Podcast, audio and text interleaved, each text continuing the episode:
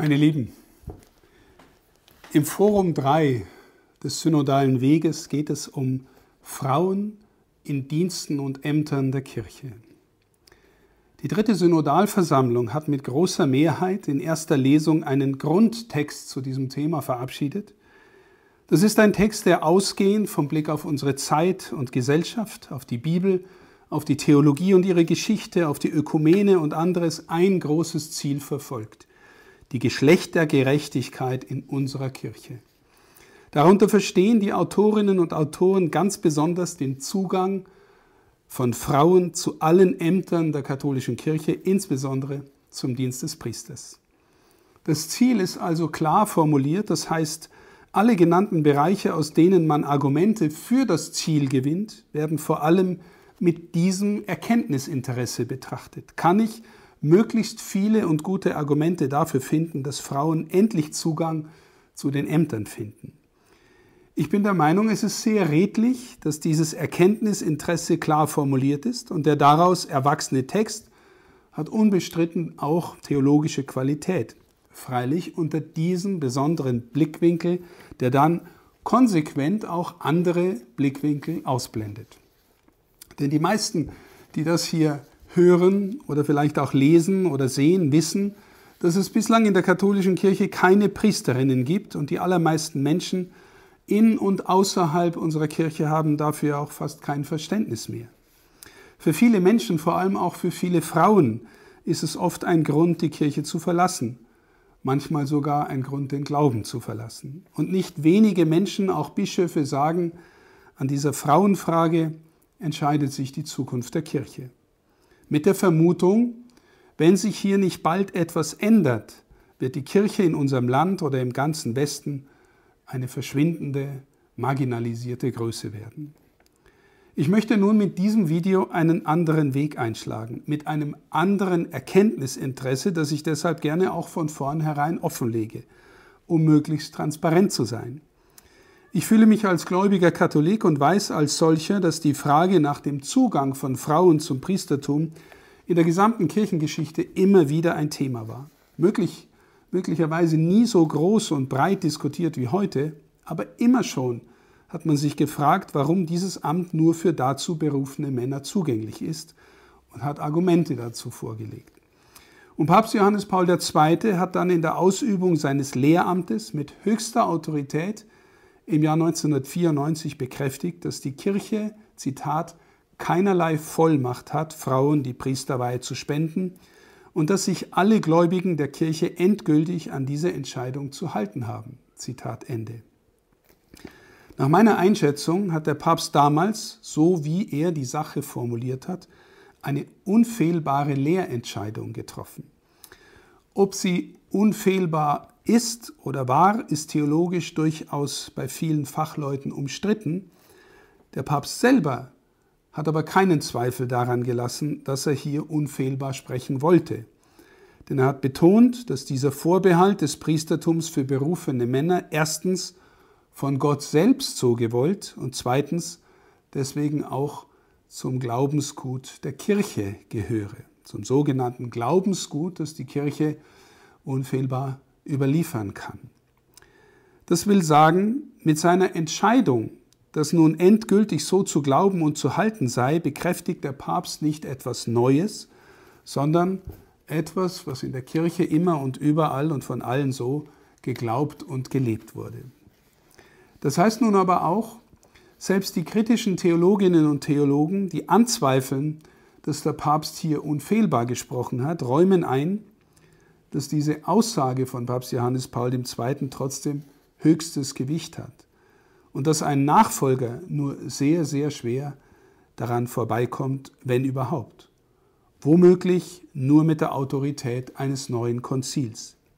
Ich persönlich meine, dass kein Nachfolger daran überhaupt vorbeikommt. Das heißt, man kann zwar darüber diskutieren, ob die angeführten Argumente stark oder schwach, gut oder weniger gut sind, aber an dieser Entscheidung von Johannes Paul II. ist aus meiner Sicht nichts mehr zu ändern. Und wollte man es ändern, kann ich es mir nicht anders vorstellen, als unter dem Preis eines Los von Rom oder eines erneuten Schismas in der Kirche. Denn es wird dann neben denen, die gehen, notwendig auch viele geben, die an dem festhalten wollen, was Johannes Paul II. erklärt hat. Anders verhält es sich übrigens mit dem Diakonat der Frau. Hier gibt es viele Argumente dafür und dagegen. Ich bin in dieser Frage nicht völlig entschieden. Ich habe eine Meinung dazu, aber theologisch scheint mir diese Frage viel offener zu sein als bei der Priesterweihe. Und daher meine ich, dass wir hier ein klärendes Wort aus Rom brauchen. Ich will dieses Thema Diakonat in diesem Video aber nicht vertiefen. Mein Erkenntnisinteresse in diesem Video ist ein anderes. Ich möchte verstehen und verdeutlichen, warum es so ist, wie unsere Kirche von Anfang an bis heute sagt und lebt. Und ich möchte aus meiner eigenen philosophischen und theologischen Überzeugung Argumente dazulegen. Und zwar wieder mit dem Blick auf die innere Mitte von allem, was unseren Glauben an Christus ausmacht, die absichtslose Liebe Gottes zu uns Menschen und zu seiner Schöpfung. Darüber habe ich auch schon in den anderen Videos zum synodalen Weg gesprochen. In diesem Video möchte ich zeigen, was das mit unserer Frage nach der Weihe der Frau zu tun hat. Also der erste Punkt, Gott alleine liebt absichtslos. Unser Glaube und die Erfahrung mit Gott in unserer Kirche sagen uns, Gott braucht uns nicht. Gott braucht die Schöpfung nicht. Das meint, er ist nicht bedürftig nach Liebe, nach Anerkennung. Er braucht also nicht, dass wir ihn fortwährend feiern und anbeten. Er ist absolut in sich und aus sich glücklich, absolut frei, absolut gut. Das heißt, wenn er die Welt erschafft und jeden von uns, dann tut er es nicht, weil ihm ohne uns langweilig wäre. Er tut es einfach, weil seine Güte überströmt vor schöpferischer Liebe. Er will die Schöpfung in die Welt lieben, damit sie ist und damit sie wahr, gut und schön ist, so wie er. Damit sie in all ihrer Fülle, Güte und Schönheit etwas widerspiegeln möge von der Schönheit Gottes, seiner Wahrheit und Güte. Und eben aus diesem Grund hält er die Schöpfung in jedem Augenblick in der Existenz. Alles, was es gibt, einschließlich jedes von uns, gibt es nur, so glauben wir, weil er es liebt. Und er will besonders uns Menschen. Und er will uns Anteil geben an seinem liebenden und glückseligen Leben. Dieses Leben finden wir als Menschen, wenn wir Gott finden und lernen, Gott zu lieben und in ihm die Menschen und Gottes Schöpfung und uns selbst. Der Mensch tritt dann gewissermaßen ein in Gottes Zuwendung zur Welt, in seine überströmende Liebe. Er tritt innerlich ein in dieses Geheimnis allen Seins und lernt daraus, auch Gott selbst, die Menschen und sich selbst zu lieben. Wenn das von innen her geschieht, dann ereignet sich schon heute in dir und mir etwas von diesem glückseligen Leben, vom Anfang des Himmels. Aber, meine Lieben, wir spüren ja, dass gerade das, Gott lieben und den Nächsten wie uns selbst, eine Riesenherausforderung für uns ist. Denn viel zu wenig sind wir ihm darin ähnlich, obwohl wir doch ihm ähnlich geschaffen sind, wie die Bibel sagt. Aber viel zu sehr drehen wir uns um uns selber und stecken fest in der Überzeugung, dass wir es selber in der Hand haben, und selber unseres Glückes Schmied sind, und selber die Meister und Herren unseres Lebens sind. Und letztlich spielen wir darin selber Gott. Denn diese Haltung, dieses Kreisen um mich selbst, meine Egozentrik, die meint, sich selbst zum Maßstab des Lebens, zum Maßstab von Gut und Böse machen zu können. Das ist nach unserem Glauben tatsächlich auch die Ursache von allem Übel, von Streit, von Krieg, von Lüge, von Mord, letztlich sogar von Krankheit und Tod. Die Christen glauben, der Mensch braucht Erlösung vom Egoismus, damit er von neuem hineinfindet in Gottes Liebesstrom, der die Welt erhält und uns selber. Zweiter Punkt, heile Welt. Wenn wir auf die bildreichen Erzählungen vom Anfang der Welt in der Bibel schauen, dann wird uns heile Welt gezeigt, heile Schöpfung. Die Bilder schildern uns den Menschen, wie er zunächst auch im heilen Verhältnis zu seinem Schöpfer lebt.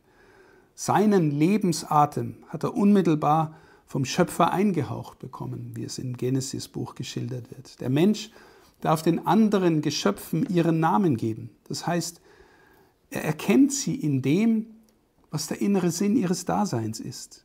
Er ist hier eine Art Mittler vom Schöpfer zu den Mitgeschöpfen hin und umgekehrt. Er bezieht die Mitgeschöpfe auf sich hin, um mit ihnen zusammen den Schöpfer zu ehren. Der ursprüngliche Mensch im Garten Eden, so wie er uns geschildert wird, ist also eine priesterliche Gestalt.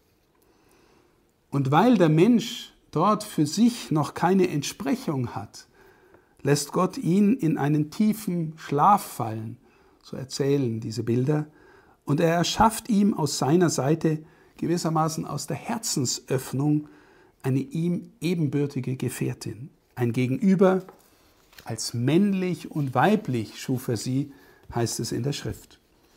Und alles an diesen beiden ist noch heil. Auch ihre sexuelle Vereinigung, ihre unschuldige Nacktheit, das Fehlen der Scham voreinander. Das heißt, die Erzählungen von der heilen Welt des Anfangs in den ersten beiden Kapiteln der Bibel schließen und gipfeln gewissermaßen mit der Schilderung einer Hochzeit, mit der Schilderung eines heilen Verhältnisses von Mann und Frau, die beide in ihrem Zueinander und Miteinander als Gottes Ebenbilder und in seinem Auftrag wirken, indem sie die Schöpfung kultivieren, indem sie fruchtbar sind und sich in ihr vermehren. Dritter Punkt, gebrochene Welt. Erst jetzt schildert die Schrift die Geschichte der Versuchung, die Geschichte vom Ungehorsam gegen Gott durch die Verführung der geheimnisvollen Gestalt der Schlange, des Bösen. Das Menschenpaar lässt sich verführen und die Folge ist, dass sofort alle drei Verhältnisse kaputt gehen oder wenigstens korrumpiert werden. Der Mensch schämt sich im Selbstverhältnis, schämt sich vor dem anderen und schämt sich vor Gott, der ihn jetzt im Garten suchen muss. Diese ursprüngliche Gebrochenheit, die aus dem Bruch der Gottesbeziehung kommt, aus dem Ungehorsam, diese bricht auch das heile Verhältnis zwischen Mann und Frau. Zitat, nach deinem Mann hast du Verlangen, er wird über dich herrschen. Zitat Ende aus dem Genesis-Buch. So sagt Gott. Der Satz ließe sich so deuten. Wenn es zuvor ein heiles, unschuldiges Begehren der beiden füreinander gegeben hat, dann ist dieses Verhältnis jetzt getrübt und von Scham geprägt. Es ist von gegenseitiger Schuldzuweisung beeinflusst, von Macht und Unterwerfung und es ist von alledem auch letztlich Unheil geworden. Begehren ist nicht mehr unschuldig und verselbstständigt sich aus einer heilen Mitte. Und auch das Verhältnis zum Schöpfungsauftrag ist nicht mehr paradiesisch. Die Kindergeburt bereitet Schmerzen, der Ackerboden ist verflucht, nur in Mühsal kommt der Mensch zu seinem Lebensunterhalt. Das Paradies ist verlassen, Cherubim bewachen es mit dem lodernden Flammenschwert, wird erzählt. Das heißt, aus eigener Kraft kommt der Mensch nicht mehr zurück.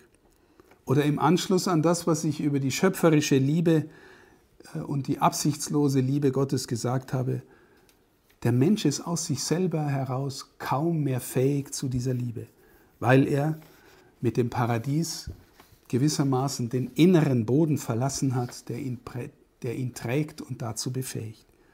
Die Urbeziehung mit seinem Schöpfer ist gebrochen. Der Boden, der ihn jetzt, wenn auch nur vermeintlich trägt, ist der Boden eines Selbstseins, das sich primär in den geschaffenen Dingen dieser Welt behaupten muss und oft auch gegen sie behaupten und durchsetzen muss. Wir sehen an diesen Darstellungen, die Frage nach der Erlösung zielt auf das tiefe Wechselverhältnis von Gottesverhältnis, Selbstverhältnis und Verhältnis zum Nächsten und zur Schöpfung. Keines dieser Verhältnisse ist loslösbar von den jeweils anderen. Vielmehr legt jedes Verhältnis die anderen mit aus. Man könnte sagen, zeig mir, wie du zum anderen Menschen stehst, und darin ließe sich auch zeigen, wie du zu Gott stehst.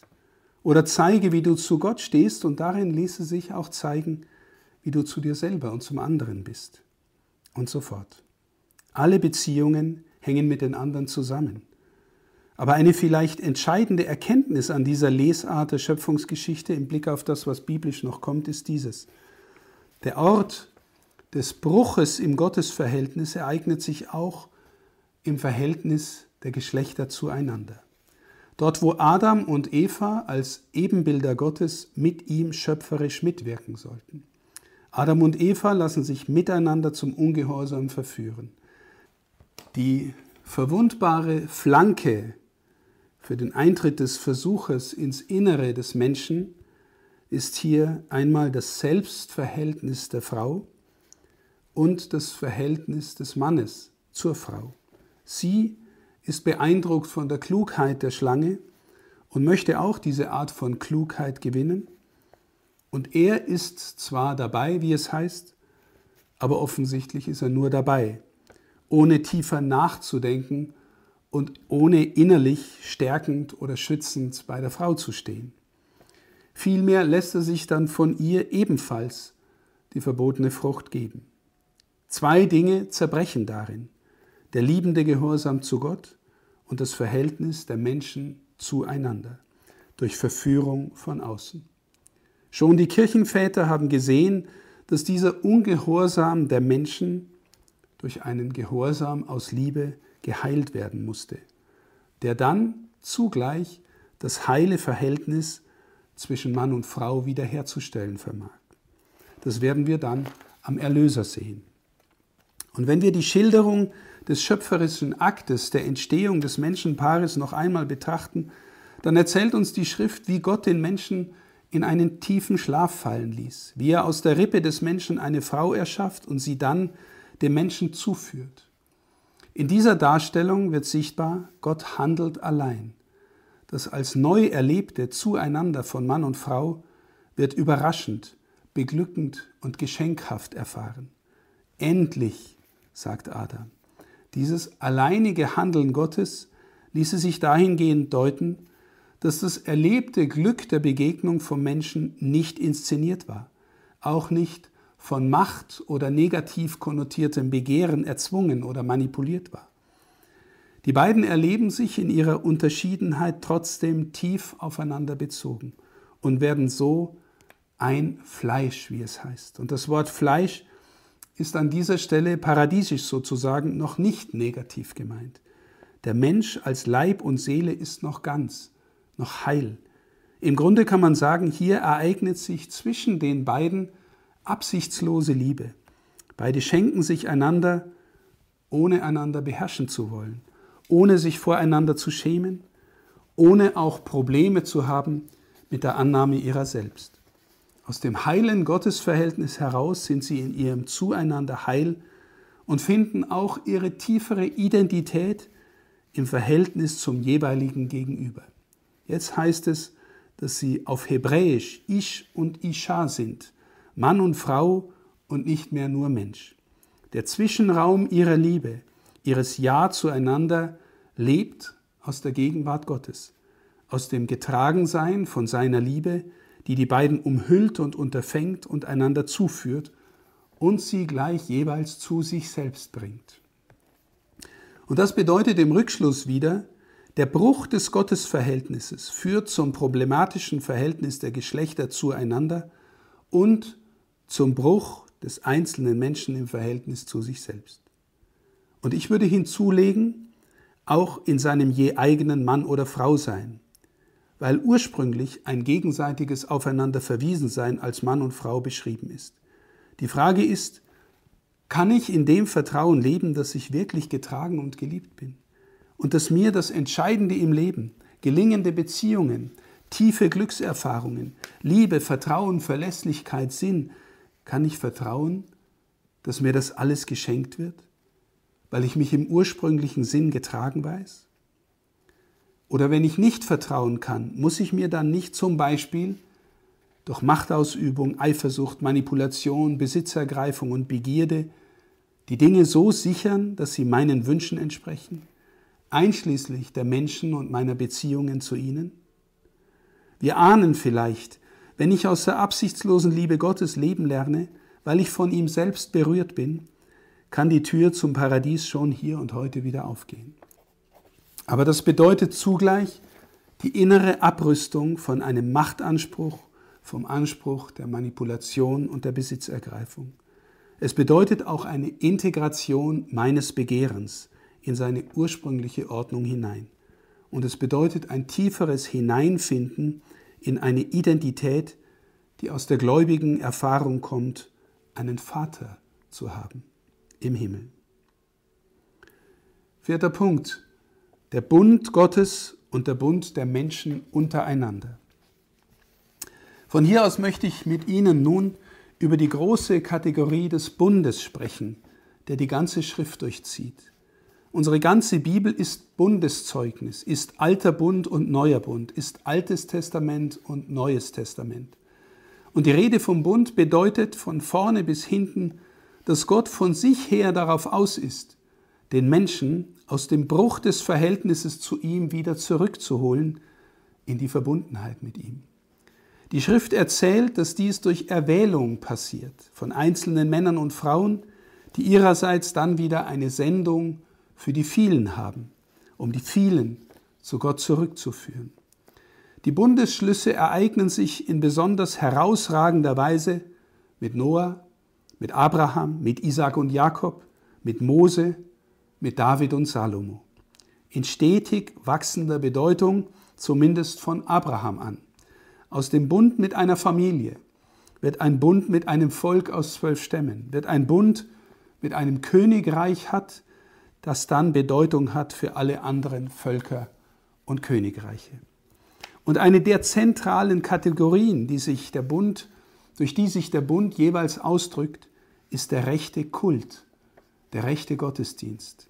Es ist der rechte Vollzug der Verehrung Gottes. Diesen Vollzug fordert sich Gott als der treue Bundespartner ein. Er verpflichtet sich seinerseits zur Treue. Und wir können auch sehen, wie es immer neu, immer wieder und im Gang der Zeit durch die Schrift immer tiefer um ein Bundesverhältnis geht, das auf den inneren Menschen zielt und den Menschen so als Bundespartner von innen her erneuert und würdig macht. Oder anders gesagt, es wird zunehmend deutlich, dass Gott den Menschen als wirklichen Partner und Freund in seinem Bund will. Abraham etwa bekommt die Beschneidung als Bedingung und Zeichen für die Zugehörigkeit von ihm und seinen männlichen Nachkommen zum Bund mit Gott. Der praktische Sinn der Beschneidung wurde häufig in der jüdischen Tradition gedeutet als ein Mittel, um die sexuelle Begierde des Mannes einzudämmen. Sofern diese oft wiederkehrende Deutung zutrifft, würden wir hier einen ersten unmittelbaren Zusammenhang sehen zwischen dem mehr oder weniger gelingenden Verhältnis der Geschlechter zueinander und ihrem Verhältnis zu Gott.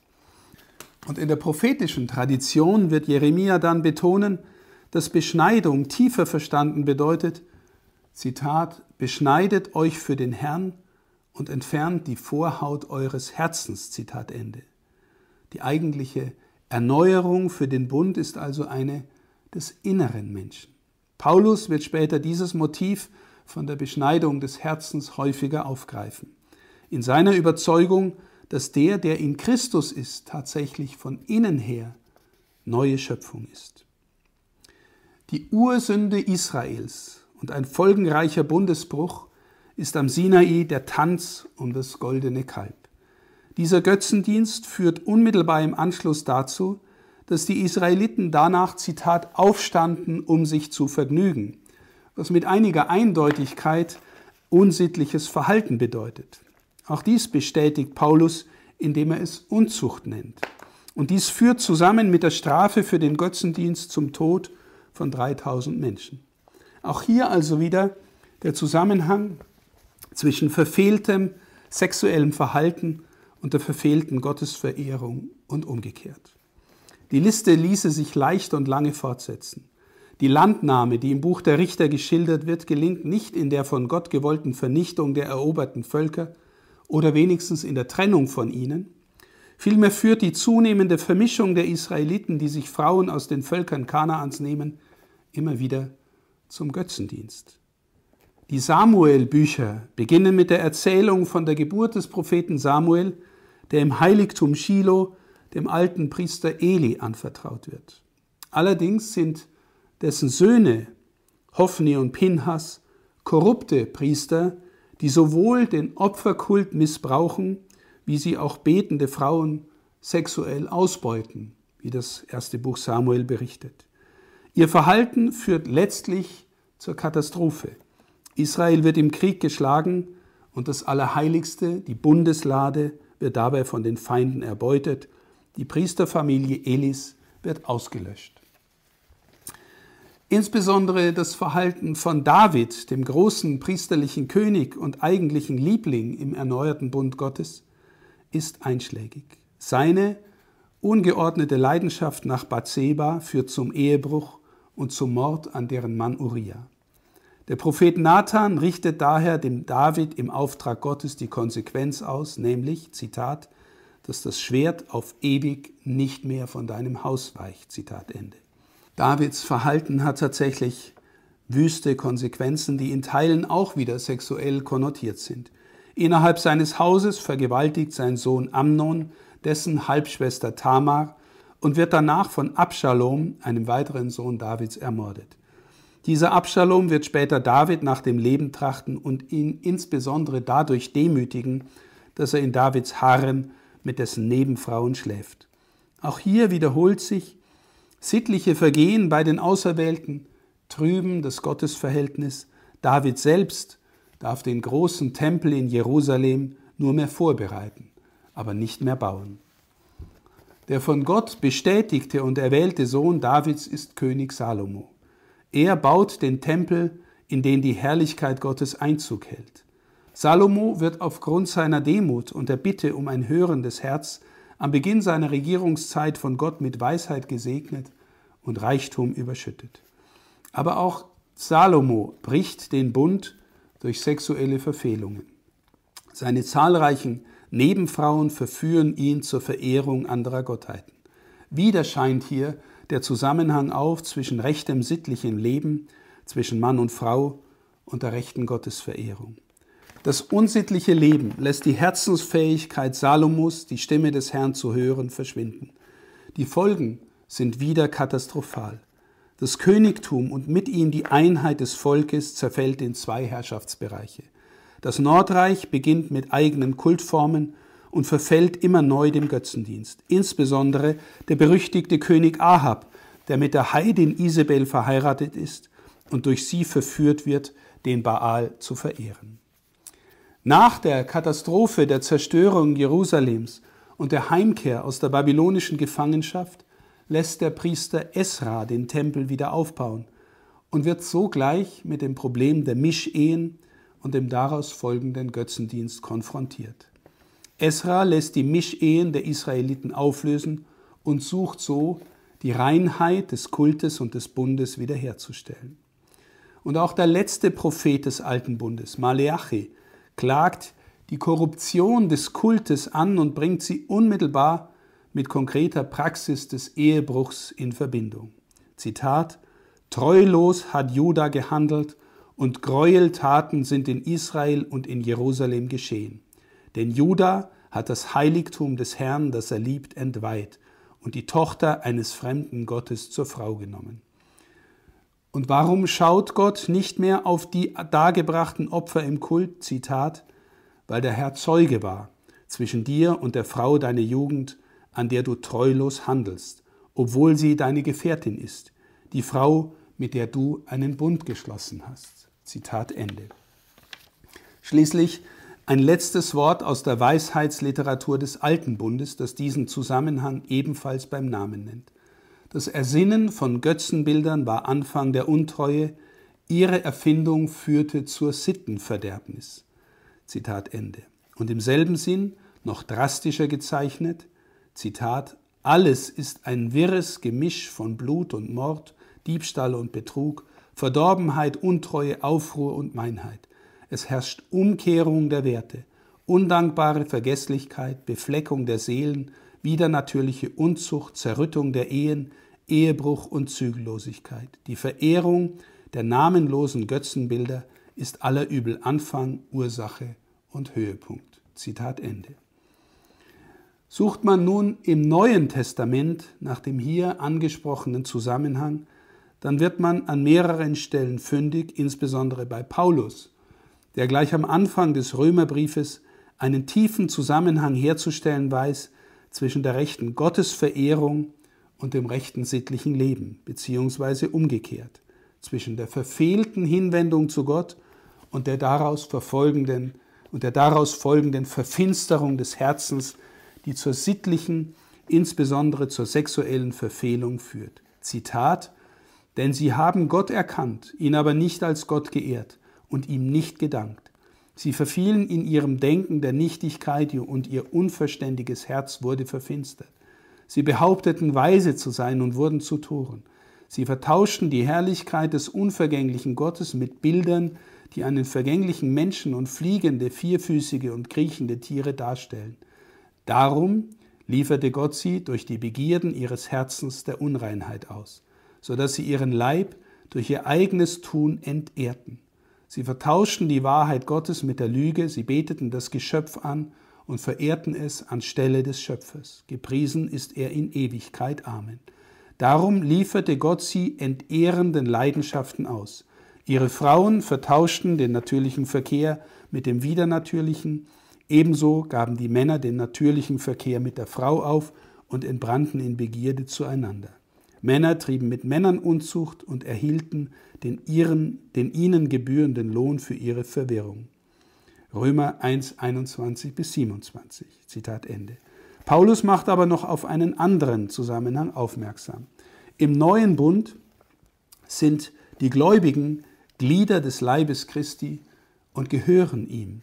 Sexuelle Verfehlung dagegen ist Versündigung gegen den eigenen Leib, der doch ein Tempel des Geistes sei. Auch hier bedeutet also sexuelle Verfehlung zugleich Verunmöglichung der rechten Gottesbeziehung und des rechten Kultes. Fünfter Punkt, der Bund als Hochzeit. Der dargestellte Zusammenhang zwischen dem rechten Verhältnis des geschöpflichen Urbundes zwischen Mann und Frau und dem Bund Gottes mit seinem Volk drückt sich dann auch in den großen Bildern der Schrift aus. Der Bund zwischen Gott und seinem Volk wird zunehmend personaler beschrieben. Die Propheten des Alten Testaments erwarten einen neuen Bund, der den Menschen ein neues Herz gibt. Ich schenke euch ein neues Herz und lege einen neuen Geist in euch, sagt Ezechiel oder Gott bei Ezechiel. Und bei Jeremia sagt Gott, Zitat, so wird der Bund sein, den ich nach diesen Tagen mit dem Haus Israel schließe, Spruch des Herrn. Ich habe meine Weisungen in ihre Mitte gegeben und werde sie auf ihr Herz schreiben. Aus dem, was noch bei Abraham wie eine archaische Vertragsbindung Gottes an den Erwählten erscheint, wird immer häufiger eine Liebesbeziehung, die insbesondere bei den Propheten im Bild der Ehe geschildert wird. Der Prophet Hosea lässt Gott von der untreuen Frau erzählen, die er trotzdem reinigen und immer wieder zur Frau nehmen will. Auch Ezechiel spricht über Israel als die Braut Gottes, die Gott zunächst großgezogen, dann geheiratet hat, die ihm aber abtrünnig und zur Dirne wurde. Beim Propheten Jeremia spricht Gott sein Volk Jung, als Jungfrau Israel an, die er, Zitat, mit ewiger Liebe geliebt habe. Und im Jesaja-Buch verheißt der Prophet eine hochzeitliche Zukunft für Zion, Zitat, der Herr hat an dir gefallen und dein Land wird vermählt. Wie der Bräutigam sich freut über die Braut, so freut sich dein Gott über dich. Zitat Ende. Das ganze Buch Hohes Lied ist schließlich ein einziges Liebesgedicht, das von anmutiger und zugleich erotischer Beziehung zwischen zwei Liebenden singt und das die große geistliche Tradition durch die Jahrhunderte als eine Allegorie auf die Liebe Gottes zu seinem Volk gelesen hat. Sechster Punkt. Jesus, der Bräutigam und das Gottesvolk als Braut. Zieht man die Linien, die hier gezeigt sind, aus ins Neue Testament, zeigt sich wie in vielen anderen Motiven das Schema von Verheißung und Erfüllung. Jesus präsentiert sich selbst an mehreren Stellen des Evangeliums als der eigentliche Bräutigam der Braut, die das erneuerte Gottesvolk ist.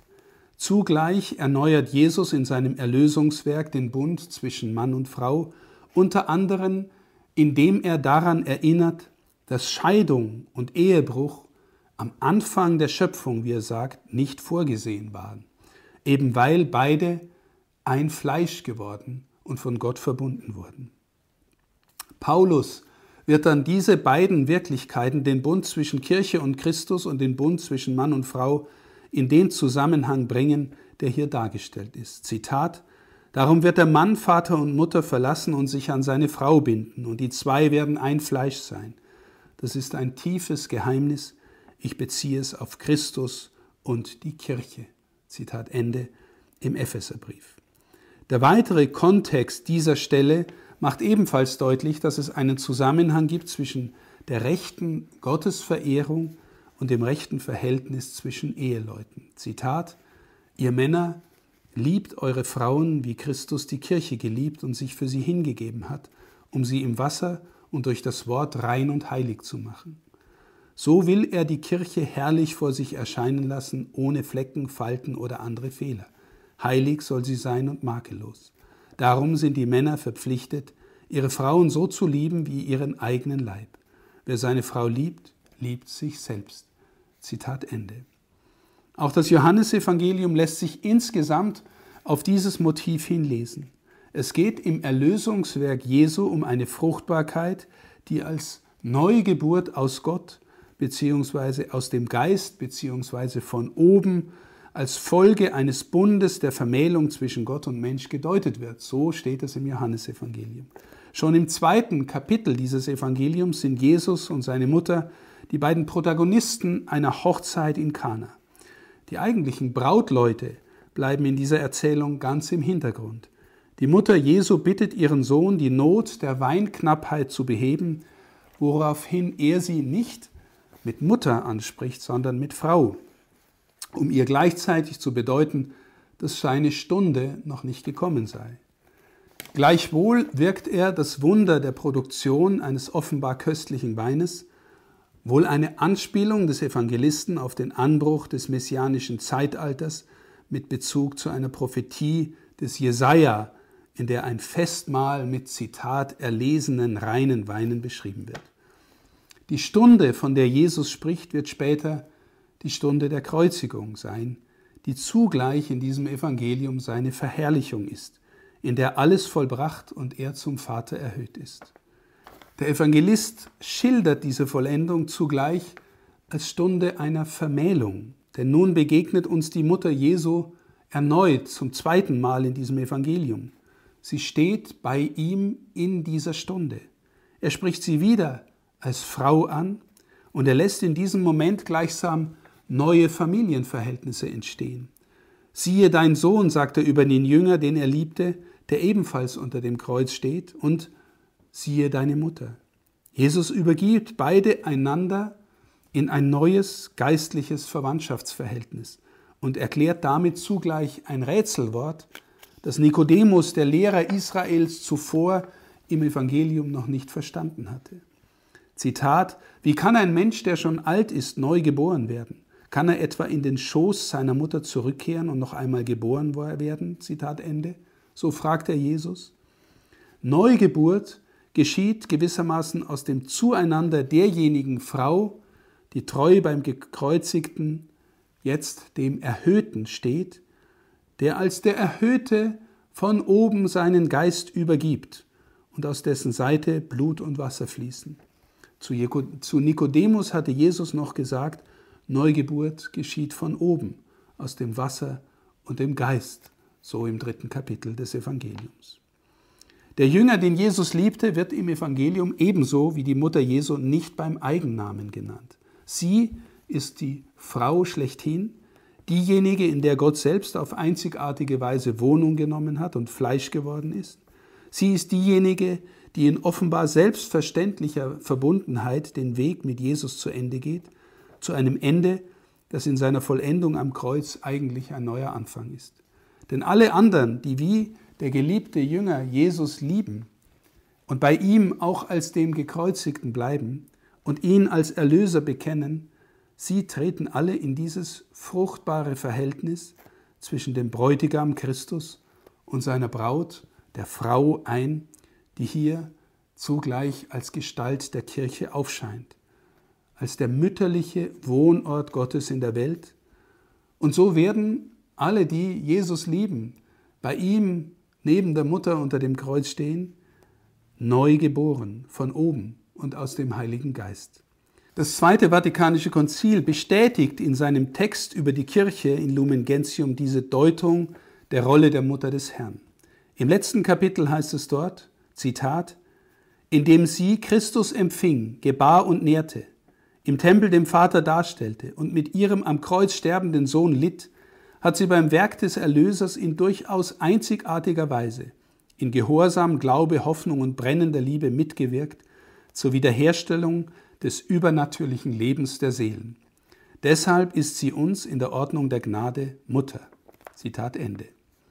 Damit ist aber gesagt, dass sie die Mutter aller Begnadeten und Erlösten ist, das heißt Mutter des ganzen Volkes Gottes.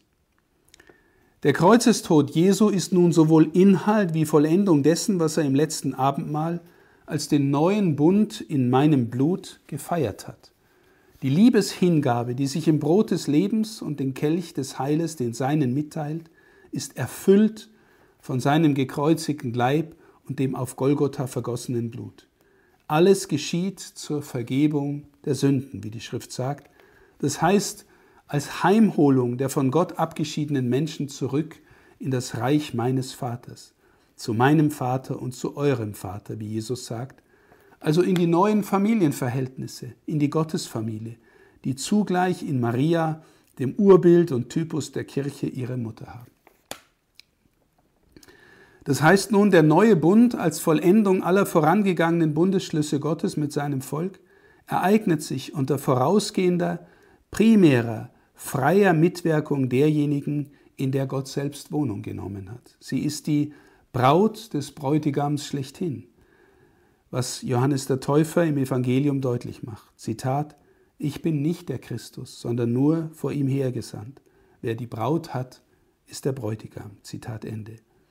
Und sie ist zugleich diejenige, die im Geburtsprozess des Erlösers zunächst physisch und buchstäblich Leib Christi ist, denn sie gibt ihm seinen menschlichen und männlichen biologischen Leib, aber als solche ist sie eben auch Mutter des mystischen Leibes Christi, der die Kirche insgesamt ist. Sie ist damit geistlich zugleich Braut des Bräutigams und die neue Mutter aller Lebendigen, so wurde Eva im Buch Genesis genannt. Sie ist also Mutter derjenigen, die in den Leib Christi hineingenommen und aus ihm neu geboren werden. Wir sehen an dieser Stelle des Johannesevangeliums, wie zwei Dinge deutlich werden. Es gibt in dem, was der neue Bund, was das neue Testament ist, einen tiefen Zusammenhang zwischen der leiblichen Dimension der Menschwerdung Gottes in einer Frau und durch sie und der geistlichen Dimension der Neugeburt des erlösungsbedürftigen Menschen. Hier ist es der Lieblingsjünger. Dies geschieht aus der bleibenden Verbundenheit des Erlösers mit eben dieser Frau, die Typos und Mutter der Kirche ist.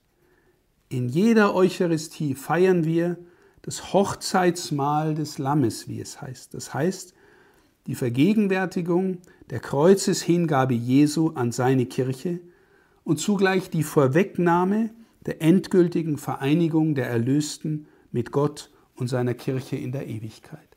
Beide Jesus und Maria sind mit Leib und Seele in den Himmel aufgenommen, als Mann und als Frau. Daher spielt notwendig auch in der Ordnung der Erlösung dieses Zueinander eine bleibende Rolle, wie das Konzil im Sinn der gesamten Tradition bestätigt hat. Und um noch einmal auf den Zusammenhang von rechtem Kult und rechter sittlicher Ordnung zu verweisen, noch eine schöne Episode kurz erklärt. Im vierten Kapitel des Johannesevangeliums begegnet Jesus der Samariterin am Jakobsbrunnen. Hier wird ein biblisches Motiv aus der Väterzeit aufgenommen.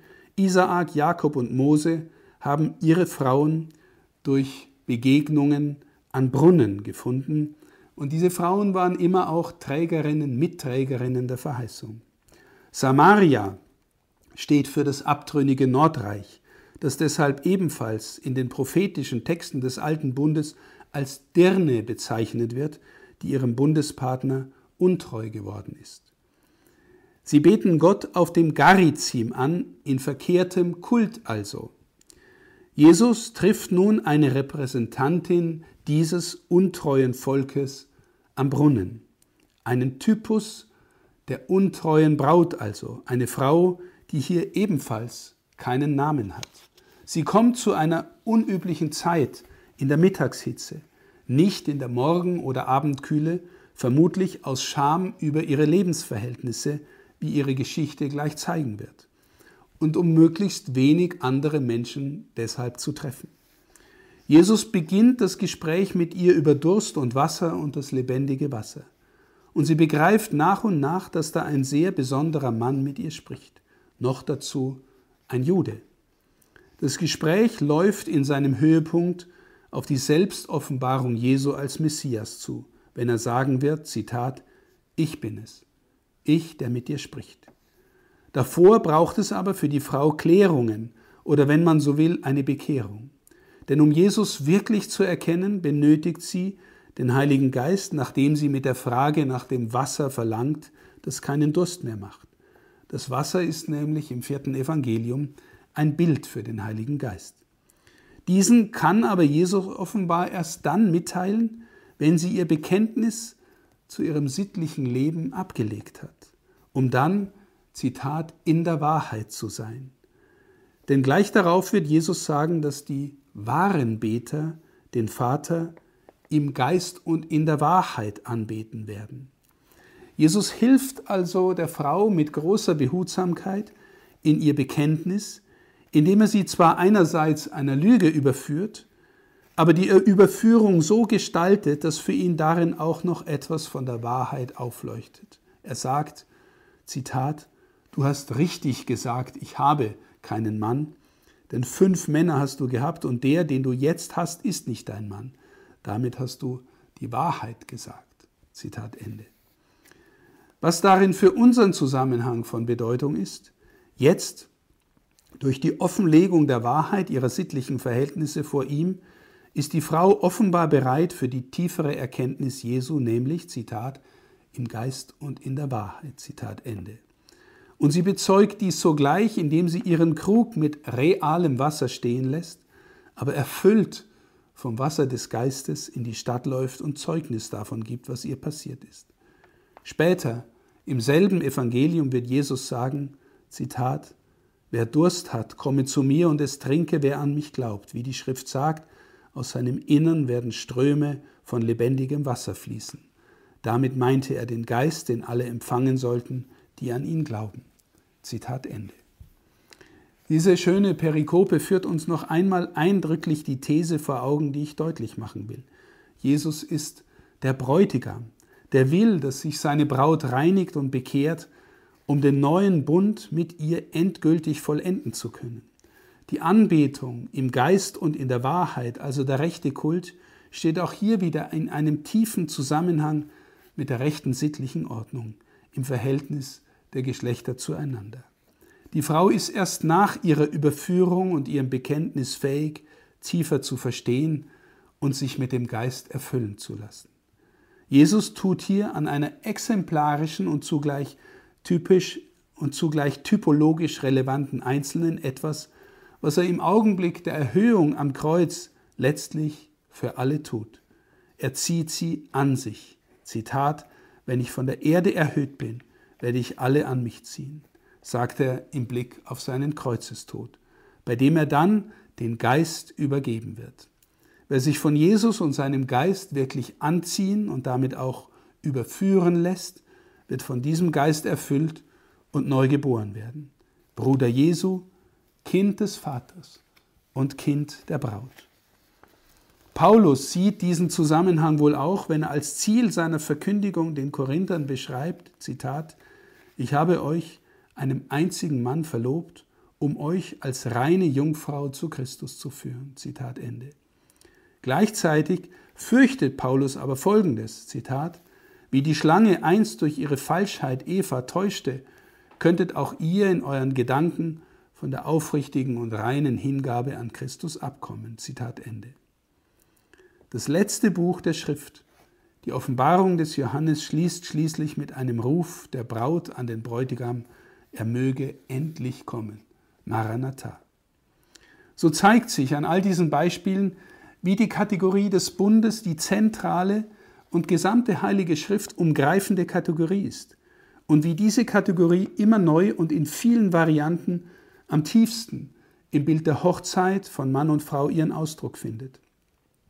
Zweitens ist deutlich geworden, wie es fortwährend ein intensives Wechselverhältnis gibt zwischen der sittlichen Ordnung im Blick auf das konkrete Leben von Ehe im Bundesvolk einerseits und der rechten Gottesverehrung andererseits oder umgekehrt sittliche Untreue im Bundesvolk beziehungsweise bei dessen führenden Protagonisten führt zur Korruption des Kultes, zur Verehrung von Götzen und damit zum Bruch des Gottesverhältnisses.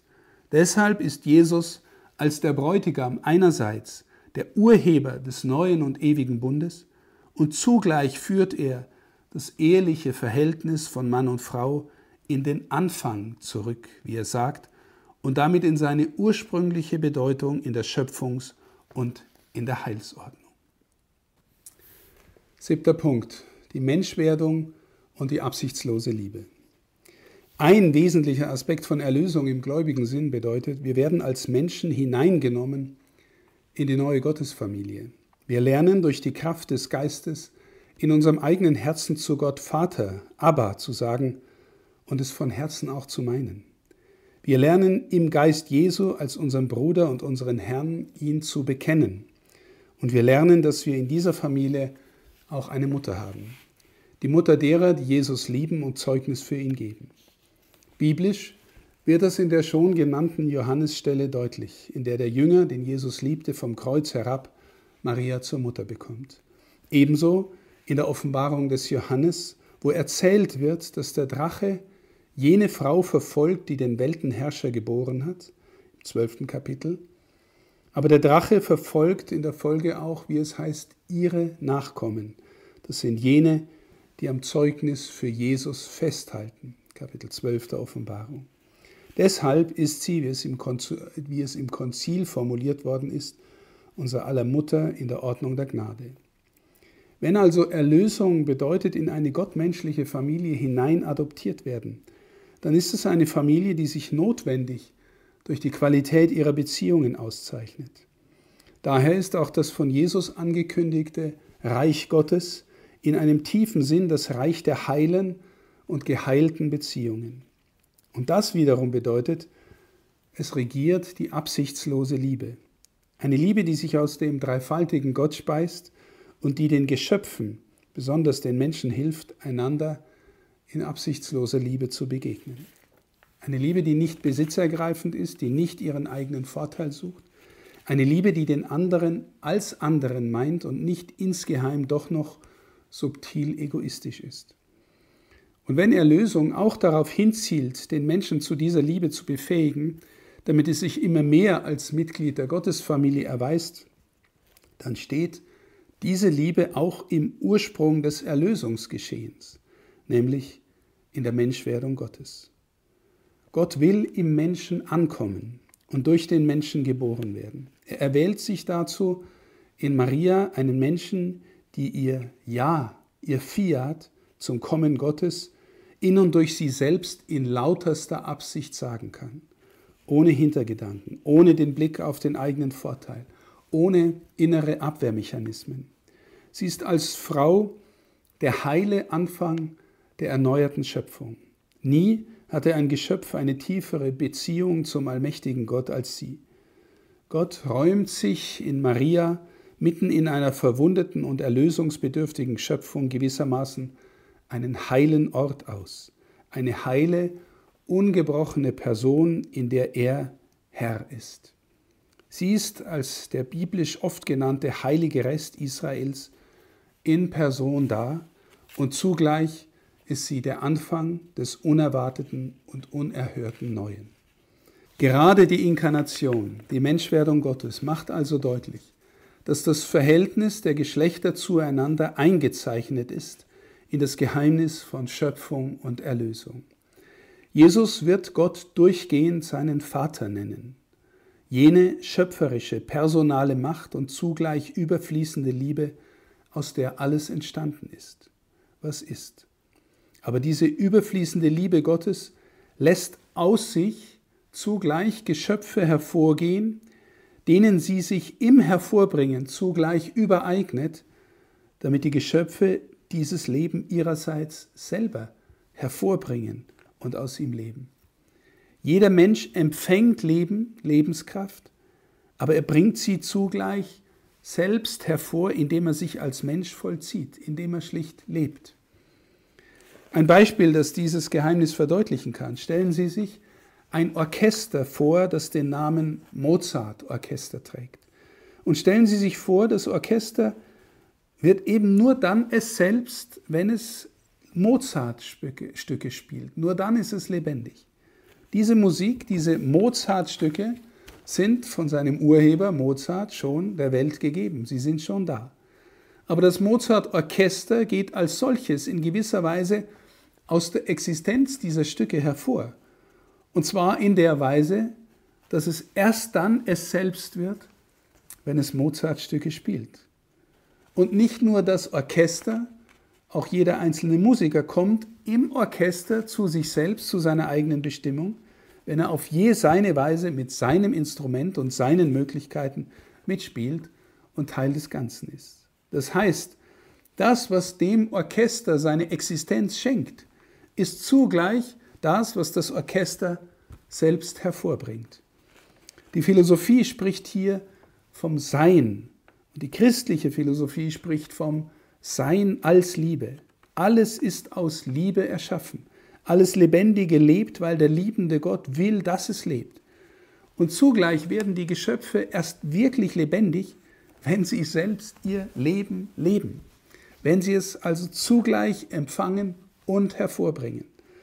Für den Menschen bedeutet das, wenn er wirklich aus Liebe geschaffen ist, lebt er sein Leben dann am tiefsten, wenn er selbst Liebe lebt und dadurch und darin Liebe hervorbringt.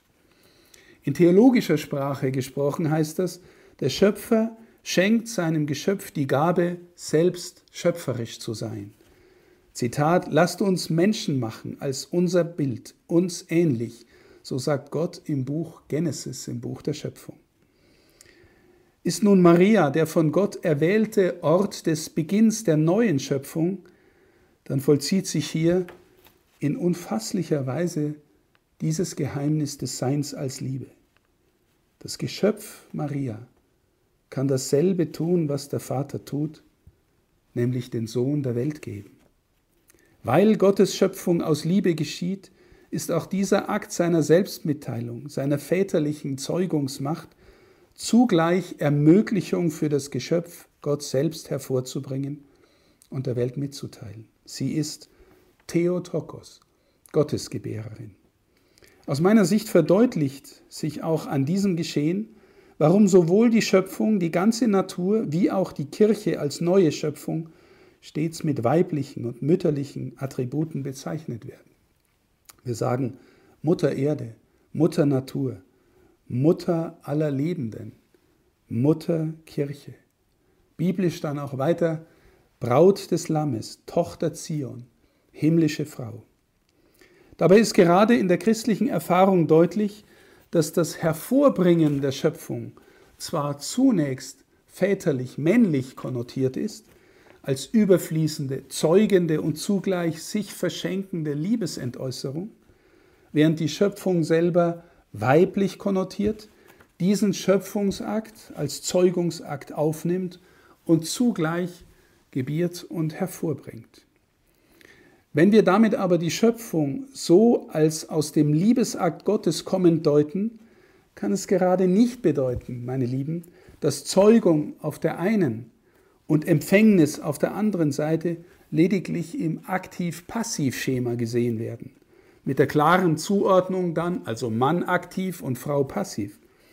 Und dass man so etwas dann womöglich auch zur Rechtfertigung eines patriarchalen Macht-Ohnmacht-Szenarios verwenden könnte. Ich möchte noch einmal erinnern, was ich zuvor gesagt hatte, nämlich dass das Machtthema erst als Folge des Sündenfalls ins Geschlechterverhältnis eintritt.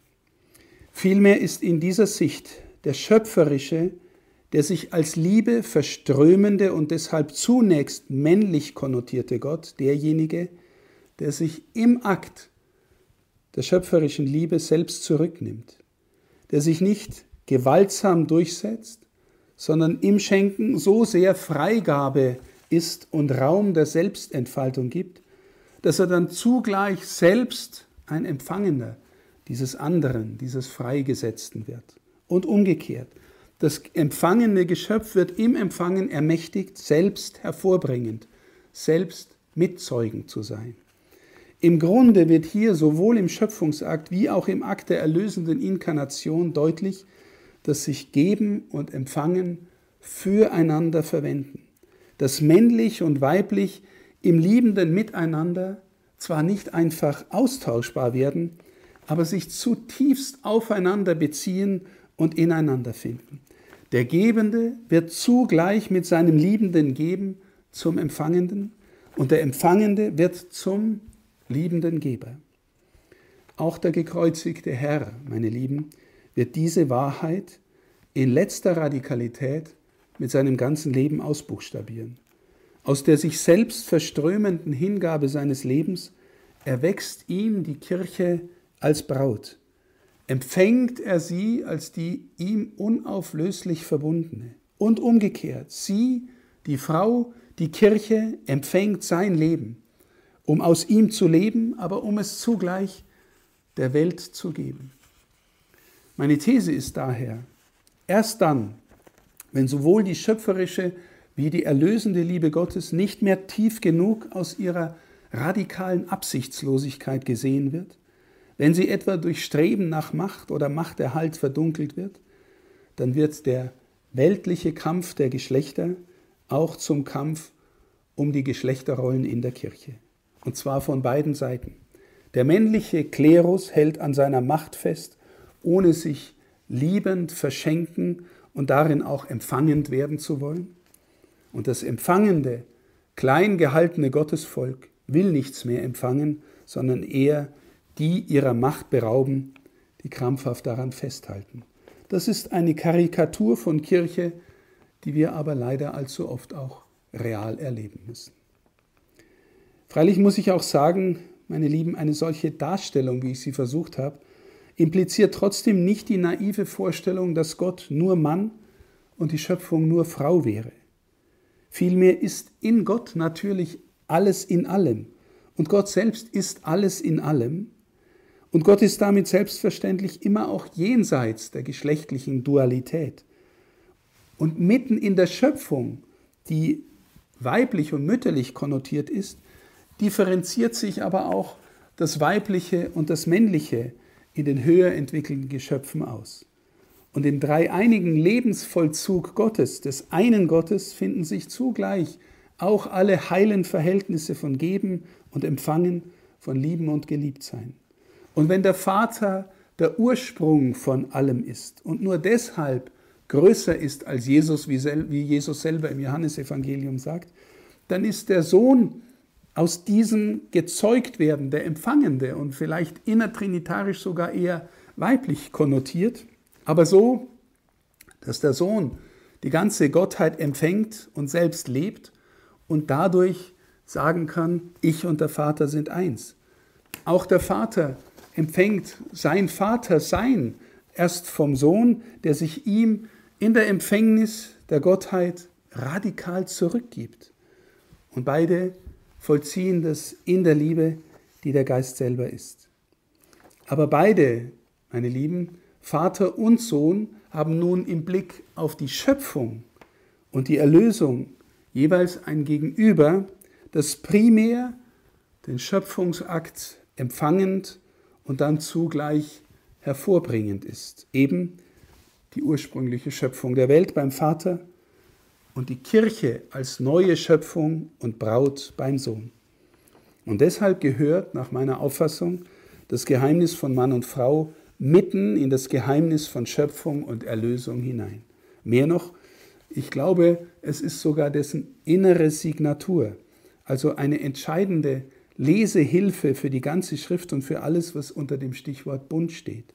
Und zwar von den ersten Seiten der Schrift, von der Schöpfungserzählung und vom Sündenfall an, über die immer neue Suche Gottes nach seinen Bundespartnern im alten Bund, über das Kommen Jesu, des endgültigen Bräutigams, des neuen Bundes, bis hin zum letzten Buch der Schrift, zum Buch der Offenbarung und bis hin zu den allerletzten Versen der Schrift, wo der Geist und die Braut den Bräutigam rufen, den Bräutigam Jesus rufen, Komm Herr, Maranatha. Achter Punkt, Wort und Antwort. Die Kirche bekennt mit dem Johannesevangelisten den Erlöser als Logos, als Wort, in dem der Vater Gott sich vollkommen ausspricht, indem er gewissermaßen alles sagt, was er aus Liebe zu sagen hat. Der Sohn sagt in radikaler Hingabe letztlich am Kreuz genau dann alles, wenn er stirbt, wenn er verstummt, wenn er nichts mehr sagt. Es ist vollbracht, so zitiert ihn das Johannesevangelium ganz am Ende. Die sich hier sterbend übereignende Liebe sagt alles, indem sie nichts mehr sagt. Wenn wir nun fragen, wie Jesus als lebendiges Wort in unsere Welt kommen will, dann sehen wir hier und an den markantesten Punkten unserer Begegnung mit ihm, dass er als Gabe kommt. Und zwar in der ungeheuerlichen und unfasslichen Einheit von Fülle und Nichts, von Reichtum und Armut der Liebe. Das kleine Kind in der Krippe von Weihnachten, das noch kein Wort sprechen kann, feiern wir an eben diesem Weihnachtsfest als das ewige Wort des Vaters, als Erlöser von allem. Der große Wundertäter Jesus, den die Menschen in ihre Gewalt bringen wollen und zum mächtigen König machen wollen, der lässt sich wehrlos hinschlachten als ohnmächtiger König der völlig anderen Art.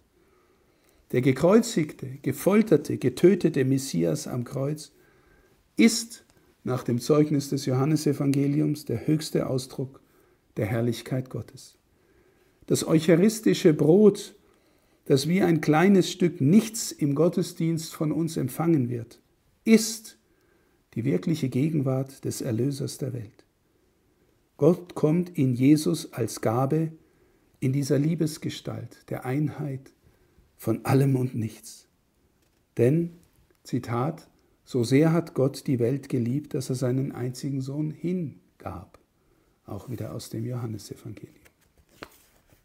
Wie um alles in der Welt so können wir uns fragen, wie kann ein sündiger Mensch diese Gabe, diese Form der liebenden und zugleich freigebenden Hingabe so empfangen, dass sie wirklich ankommt, dass sie so angenommen wird, dass sie im Ort ihrer Annahme trotzdem sie selbst bleibt und sich auswirken kann. Und nicht, dass sie entstellt oder verkannt wird oder abgewiesen wird. Wir kennen doch, meine Lieben, von anderen Dingen, die uns als Geschenk angetragen werden. Manchmal können wir mit einem Geschenk wenig anfangen. Wir weisen es zurück oder wir beachten es im Annehmen gar nicht, weil wir es auch in der Absicht des Gebenden nicht erkennen oder in seiner eigentlichen Bedeutung. Oder es erscheint uns viel zu groß und wir sagen, das kann ich beim besten Willen nicht annehmen. Oder wir fühlen uns sofort verpflichtet, etwas zurückzugeben oder wieder gut zu machen. Oder wir verdächtigen den Geber, dass er uns durch die Gabe doch nur kaufen oder manipulieren will.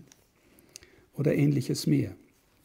So komplex ist das Geschehen von Geben und Empfangen, dass gerade uns sündige Menschen die Ankunft des Erlösers als absolute Liebesgabe gänzlich überfordern würde. Wer könnte diese Gabe annehmen? Wer könnte dieses Liebeswort Gottes angemessen beantworten? Durch wen könnte Gott so in die Welt kommen, wie er kommen will, als Liebesgabe? Thomas von Aquin sagt, dass Maria im Augenblick ihres Ja-Wortes dieses Ja stellvertretend für die ganze Menschheit antwortet, für die gesamte menschliche Natur, wie es wörtlich dort heißt.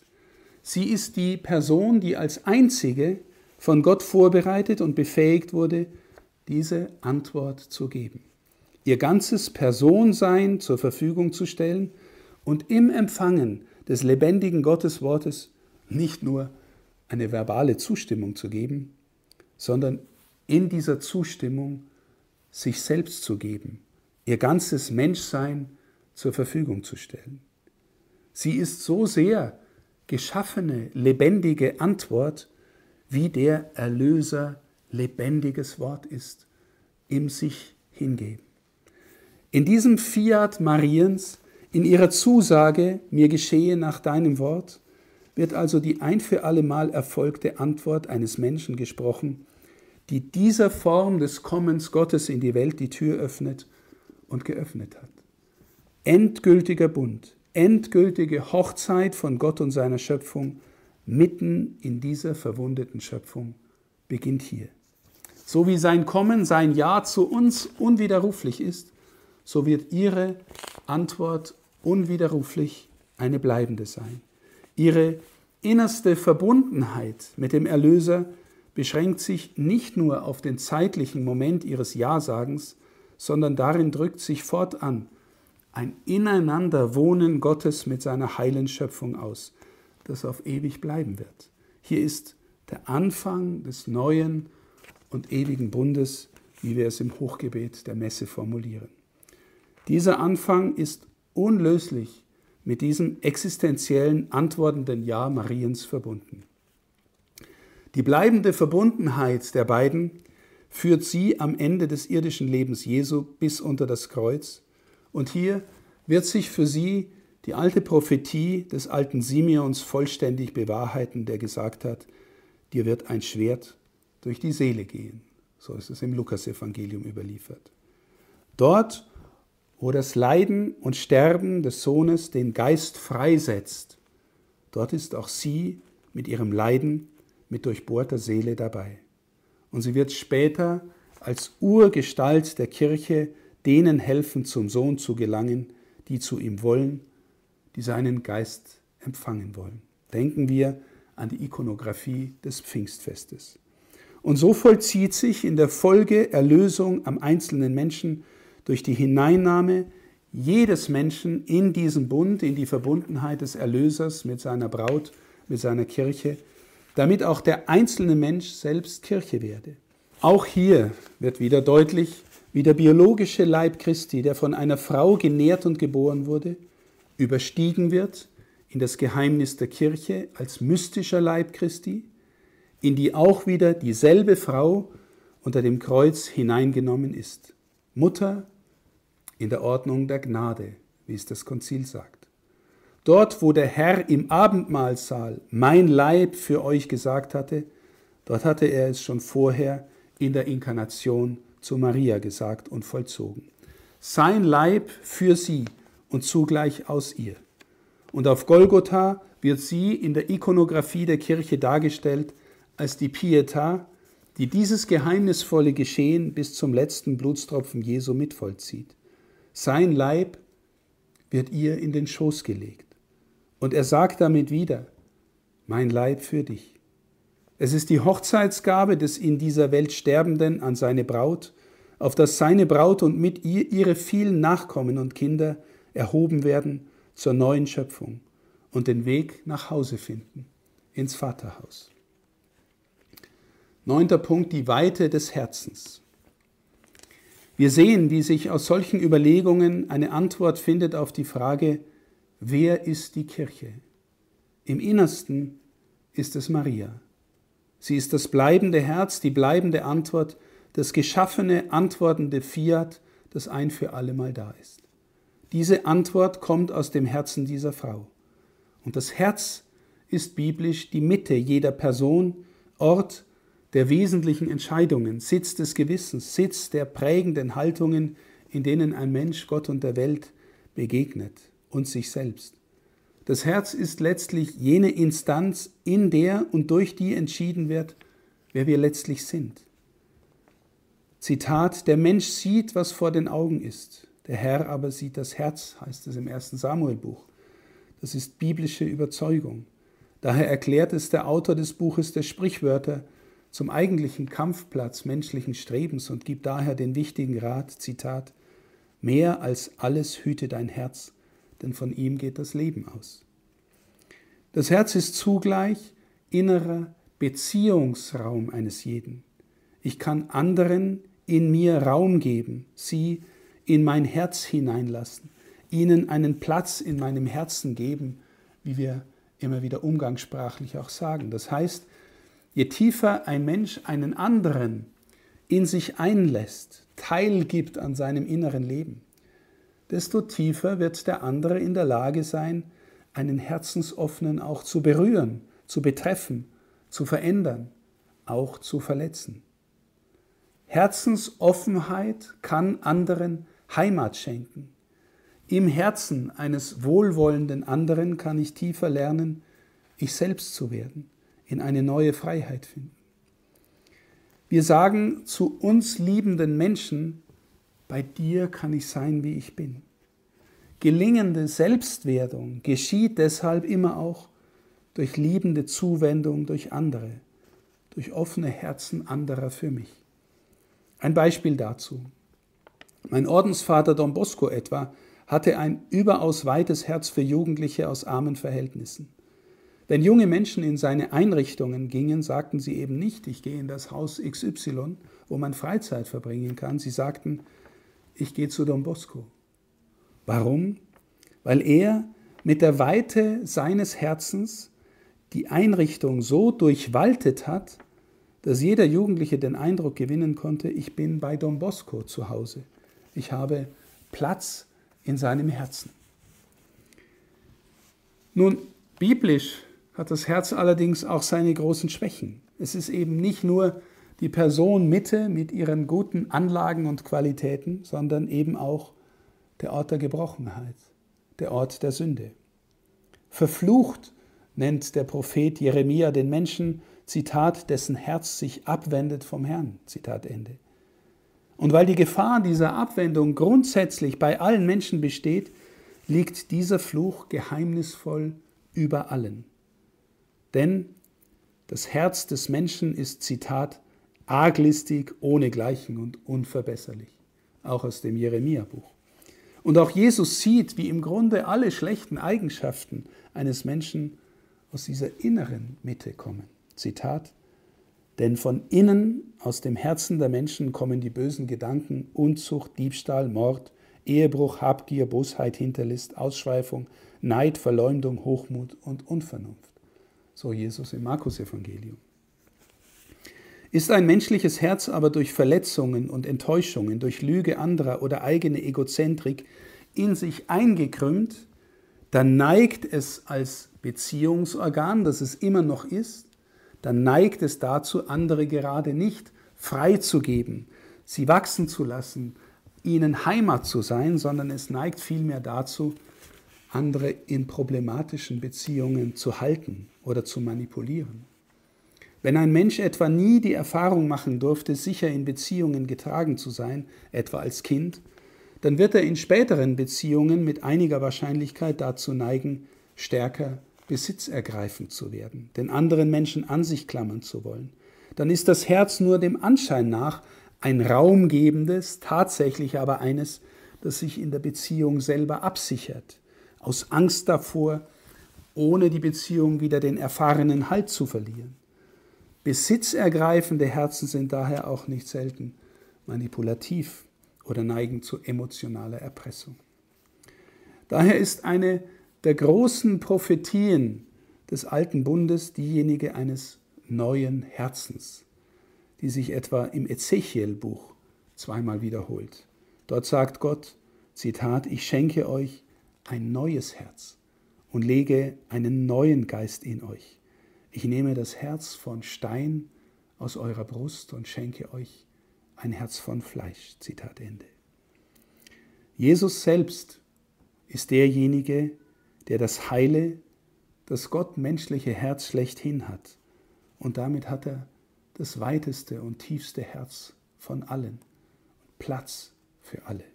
Hans Urs von Balthasar sagt in diesem Sinn von Jesus selbst, dieser sei das Herz der Welt das in seiner schöpferischen Kraft und Liebesfähigkeit alle Wunden und Sünden der Welt hat sich in sich eingehen lassen, um sie von innen her zu verwandeln. Und in dieser Sprache ist auch Maria notwendig, die Person, die als geschaffene Person das Neue und daher das weiteste Herz von allen hat, weil ungebrochen, sündelos, ohne Eindrehung in sich selbst. Sie ist damit aber als geschaffene Person die liebesfähigste, die je gelebt hat. In ihr selbst nimmt Gott in radikaler Weise Wohnung und daher ist auch in diesem Herzen so große Weite und Platz für so viele, für die Verwundeten und Geschlagenen, für uns Sünderinnen und Sünder. Wenn wir nun für das Christwerden noch einmal die Familienanalogie bemühen, dann bin ich überzeugt, dass das Ineinander des gottmenschlichen Herzens Jesu und des heilen menschlichen Herzens Mariens den geistlichen Raum eröffnet und bildet, der im Innersten Kirche selbst ist. Wie für ein Kind, das aus der Liebe zwischen Mama und Papa hervorgeht und sich in diesem elterlichen Beziehungsraum bewegt und heranwächst. Das sich verschenkende Ja Jesu von oben und das ihm antwortende geschöpfliche Ja von unten eröffnen einen Raum, in dem Kirche Gegenwart Christi ist, auch Leib Christi ist, in Haupt und Gliedern und Braut und Bräutigam unverlierbar ineinander und füreinander. Hier ereignet sich sakramentale reale Präsenz Jesu. Die genannten Bilder der Schrift, meine Lieben, für das Geheimnis der Kirche gehen ineinander über, wie wir sehen. Sie haben ihr Fundament aber im konkreten Geschehen von Menschwerdung und Erlösung, von Nazareth und Bethlehem über Golgotha bis zum Pfingstereignis, zwischen dem dreifaltigen Gott und der Jungfrau und Mutter, zwischen Christus und Maria. Durch die Taufe wird nun der Christ wie du und ich in diesen inneren, personalgeprägten Raum hineingenommen, in dieses raumgebende Ineinander der heilen Schöpfung und ihres Erlösers und ihrer offenen Herzen. Taufe ist das Aufgenommenwerden in diese Gemeinschaft und zugleich das Neugeborenwerden aus ihr. Wir werden existenziell neugeboren in dem Maß, in dem wir immer mehr lernen, wie Maria und im Grunde mit ihr unser volles, existenzielles, antwortendes Ja zur Liebe und zum Anruf des Erlösers zu sprechen. Und wir lernen es sprechen, indem wir in, in die Kirche gehen, also in den personal eröffneten Raum, in dem dieses Ja zutiefst immer schon gesprochen ist und in dem es bleibend da ist. Zitat, schau nicht auf unsere Sünden, so betet der Priester vor der Kommunionspendung, sondern schau auf den Glauben deiner Kirche. Zitat Ende. Diese Kirche, diese Kirche mit dem Glauben ist in Person Marias da, als Typos der glaubenden Kirche schlechthin, die Mutter des Glaubens. Und in ihr und mit ihr lernen wir, trotz unserer eigenen Fehler und Schwächen und Sünden, das Ja zum Herrn zu seiner Herrschaft in unserem eigenen Innern immer mehr zu sprechen. Viele von uns, meine Lieben, haben schon erfahren, in der Nähe von guten Menschen wird man oft selber ein besserer Mensch. In der inneren Nähe zum Ja Mariens lernen wir, trotz allem, wie wir auch sind, immer mehr Ja zu sagen und vollziehen im Lauf eines Lebens hoffentlich immer tiefer den Akt der Neugeburt aus dem Raum der Vermählung des Gottmenschen mit seiner Braut. Letzter Punkt 10. Teilhabe an klerikaler Macht? So möchte ich nun nach dieser langen Rede abschließend sagen, ich bin überzeugt, dass das Ineinander von Jesus als Bräutigam und Maria als Inbegriff der Braut Kirche eben in dieser Weise in das Geheimnis von Schöpfung und Erlösung hineingehört. Ich bin überzeugt, dass getauft werden auch bedeutet, in der Kirche eine reale geistliche Mutter und einen wirklichen Vater zu haben, der uns in Jesus sein erlösendes Antlitz gezeigt hat. Ich bin überzeugt, dass in der Eucharistie das Hochzeitsmahl des Lammes, der endgültige Bund, die endgültige Versöhnung von göttlichem Bräutigam und seiner Braut, der Kirche und ihren Kindern zwischen Gott und Schöpfung im Heiligen Geist immer neu vergegenwärtigt wird. Ich bin überzeugt, dass Jesus und Maria auch im Himmel immer noch Mann und Frau sind und bleiben und daher auch himmlische Kirche, himmlisches Jerusalem sind, zusammen mit allen, die sich dort haben hineinlieben lassen.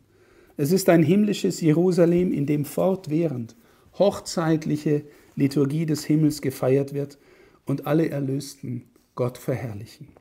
Ich bin deshalb überzeugt, meine Lieben, dass in der Eucharistie unserer Kirche Christus durch einen dazu berufenen Mann sakramental repräsentiert werden muss. Der Priester handelt, wie unsere große Überlieferung sagt, in der Eucharistie in persona Christi, so sagt es die Theologie. Das heißt, er spricht nicht nur einen alten Text nach, er spielt auch nicht eine Rolle in einem Theaterstück, sondern in und durch ihn handelt Christus als Bräutigam in der Hingabe seines Leibes. Ich möchte nach all dem Gesagten ernsthaft fragen, wäre es möglich, dass in diesem Verständnis von sakramentaler Gegenwart Jesu eine Frau in der Messe seine hochzeitlichen Wandlungsworte sagt, die da heißen, das ist mein Leib für euch? Ich persönlich glaube nicht.